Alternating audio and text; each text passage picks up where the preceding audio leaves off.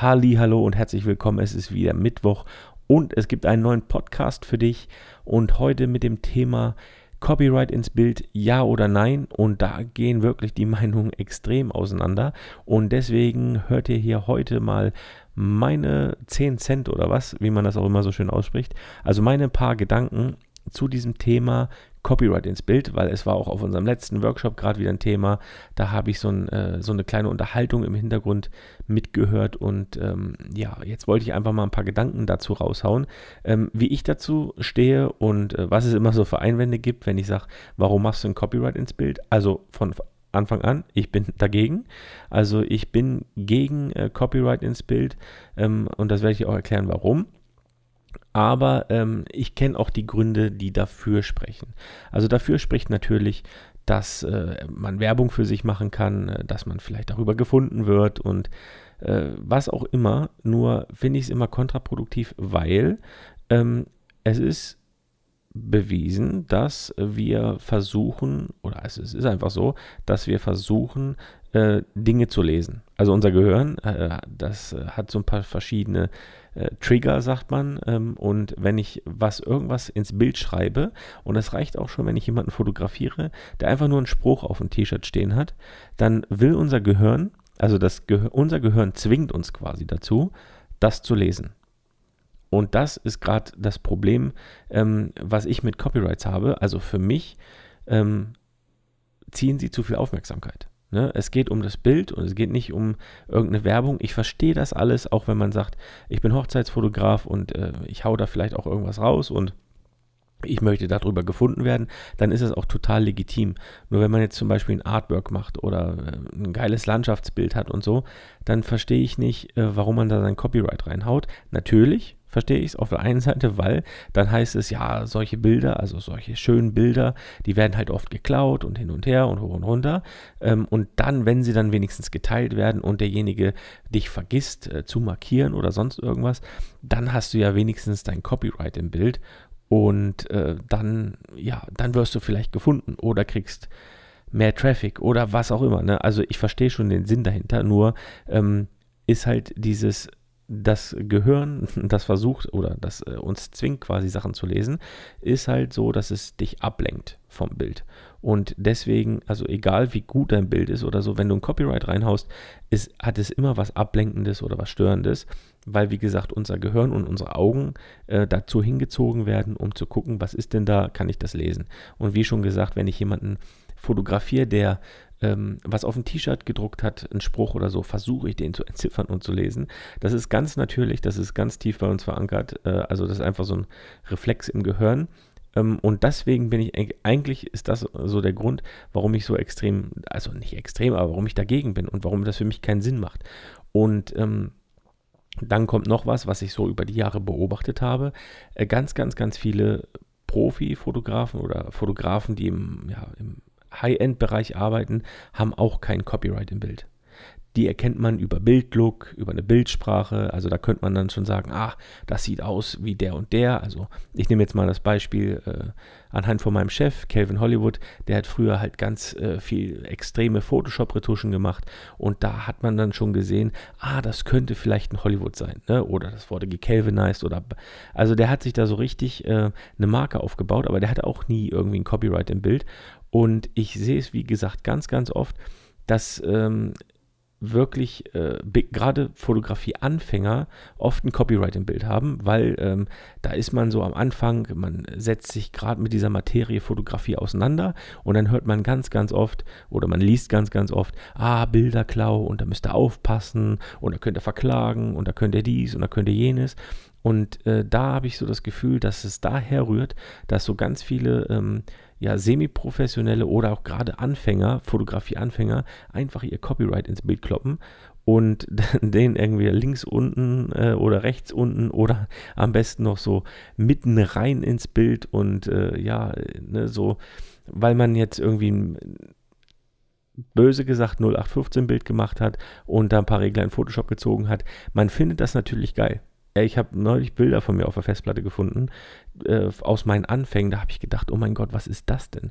Also genau das Gleiche. Ja, ich hatte total übersättigte Bilder, starken Kontrast drin, eine Vignette, die hat ihresgleichen gesucht quasi und hab's halt total übertrieben mit der Retusche und so. Und da dachte ich so, um Gottes Willen, ey, so ein Bild würde ich heutzutage nie rausgeben und ich wäre froh, glaube ich, wenn, oder bin froh, dass ich auch schon damals keine Copyrights in, in, ins Bild gehauen habe, weil ich denke mir so, boah, wenn das jemand findet und denkt, äh, das ist von mir, ja, ich finde es jetzt nicht schlimm, also es kann auch jeder sehen oder so, aber äh, es hat natürlich noch so einen befahrenen Beigeschmack. Und ich verstehe diesen Stolz. Gerade am Anfang ist dieses, oh, das habe ich erschaffen und das habe ich gemacht und man probiert sich aus und alles ist neu und alles ist toll. Und dann haut man natürlich da sein Hans Otto drunter, damit einfach, ja, sein Werk quasi geschützt ist und ähm, ich glaube einfach diese Panikmacherei mit diesem Copyright und äh, Bildrecht und äh, Bilderklau und hin und her ist einfach viel zu übertrieben ähm, bau dir lieber ein, äh, ein Look auf, der, ja, den du, äh, der Wiedererkennungswert hat, wo man sagen könnte, boah, das könnte äh, der und der sein. Und äh, dann brauchst du auch kein Copyright, weil dann erkennen dich die Leute anhand deines Bildstils. Ne? Also es gibt auch die Annie Libowitz, äh, die macht so ganz krasse Kampagnen. Und wenn man so eine Kampagne in einem Hochglanzmagazin sieht, da muss man noch nicht mal wissen, dass sie es gemacht hat, aber es sieht so aus, als ob sie es gemacht hätte. Und wenn man dann nachforscht, dann ist es, ja, das war sie. Und das sind jetzt keine extremen Bilder oder die haben keinen extremen Bildlook, wie damals, damals der Kelvin das mit dem Photoshop, mit diesem extremen Photoshop-Look gemacht hat. Nein, gar nicht. Aber man erkennt ihre Bildsprache, wenn man sich einfach so ein bisschen damit beschäftigt. Und die Leute, die sich damit beschäftigen, die werden dann auch äh, ja, deine Bilder wiedererkennen, wenn du äh, Wiedererkennungswert hast. Also vergeude nicht die Zeit, mit Copyright ins Bild zu hauen, sondern äh, such dir eine Bildsprache, einen Bildstil, äh, bleib dir treu und dann erkennt man auch deine Bilder wieder.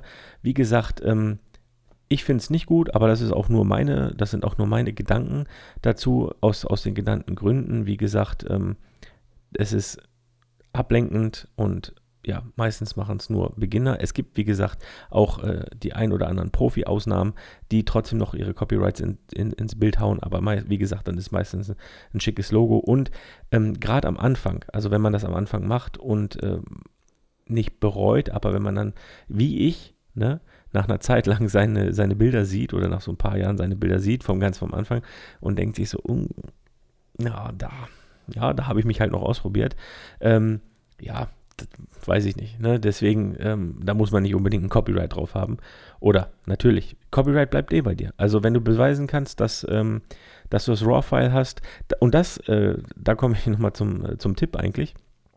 Äh, stell deine Kamera ein. Also, wenn du deine Kamera an Rechner anschließt per USB, ähm, dann kannst du so Grundeinstellungen in der Kamera festlegen und da kannst du unter anderem auch äh, ein Copyright oder den Urheber äh, eintragen in deine Kamera und das würde ich auch machen. Oder ähm, beim Bilderimport in Lightroom oder sonst irgendwas, da geht, kannst du in den Metadaten so ein, ähm, ja, ein Vorgef also du kannst dir eine Vorlage erstellen, äh, wie auch bei Presets, da kannst du dir eine Metadatenvorlage erstellen bei Lightroom und jedes Mal, wenn du Bilder importierst, ähm, werden die Be Metadaten mit ein rein importiert. Am besten, wie gesagt, ist es noch, wenn du es schon in der Kamera einstellst, weil dann kann ja wirklich keiner was. Selbst wenn irgendwann äh, einer kommt und sagt so, oder du, du findest dein Bild irgendwo und du sagst so, Moment mal, das war doch meins.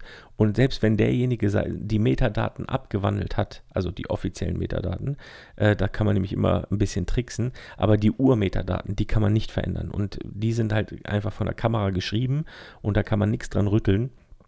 Und wenn ihr da schon euren Namen drin habt, dann kann euch auch nichts passieren, wenn ihr mal, das wünsche ich keinem, ähm, wegen Bildklau oder sowas vor, vor Gericht müsst oder sowas. Aber da, äh, wie gesagt, als Tipp, stell schon mal die Kamera ein oder stell da deinen hau da deinen Namen rein, weil dann ist wirklich in jedem Bild das eingebettet. Und selbst wenn ihr die Fotos in Photoshop öffnet oder die RAW-Files in Photoshop öffnet und ähm, die dort bearbeitet und verfremdet und eine Montage draus macht oder sonst irgendwas. Dieses, äh, diese Metadaten werden immer drin er erhalten bleiben und dann kann man quasi beweisen und gerade wenn man das Rohmaterial sowieso hat, äh, deswegen auch, dann kommen wir hier gerade schon zum zweiten Tipp, den wollte ich gar nicht raushauen, aber also der war gar nicht bewusst in meinem Kopf. Ähm, zum zweiten Tipp, behalte deine RAWs. Ne? Ähm, Außer jetzt wirklich die, die wirklich zu viel Platz wegnehmen oder schwarz sind oder unscharf oder sonst irgendwas, die kann man irgendwann mal aussortieren. Aber ich bin halt wirklich auch ein Freund von Originaldaten aufbewahren. Es gibt viele, die machen das nicht. Die sagen sich zum Beispiel nach einem Jahr, ach, ich habe jetzt keine Ahnung, x Hochzeiten fotografiert dieses Jahr und äh, die Kunden haben alle ihre Bilder und ich behalte einfach mal eine JPEG-Kopie von jedem und schmeiß die RAWs weg. Das verstehe ich natürlich. Ähm, dadurch, dass wenn man natürlich Hochzeiten oder Reportagen am besten noch fotografiert, eine riesen Datenmenge gerade heutzutage anfällt. Aber ähm, Speicherplatz ist auch nicht mehr ganz so teuer wie früher. Das heißt, ich würde mir lieber so eine, keine Ahnung, 2, 3, 4 Terabyte externe Festplatte holen, ähm, das da drauf spielen und einfach ins, ins Archiv damit, also einfach in die Schublade und aufheben. Man muss es ja nicht unbedingt doppelt und dreifach gesichert haben, aber dass, falls irgendwann mal was ist, dass man eben noch die Rohdatei hat quasi und beweisen kann, dass das sein Bild ist. Und dann ist natürlich am besten, wenn die Kamera so eingestellt ist, dass euer Name hinterlegt ist und ja, dann gibt es da eigentlich auch nichts mehr zu rütteln und dann kann man sich auch das Wasserzeichen im Bild sparen und einfach drüber schmunzeln, wenn man es bei jemand anderem sieht. Ja, ich hoffe, dir hat die Folge gefallen. Wir hören uns äh, nicht nächsten Mittwoch wieder, sondern ich habe gedacht, ich werde mal die Frequenz etwas erhöhen und wir hören uns in zwei Tagen wieder. Also bis dann. Mach's gut.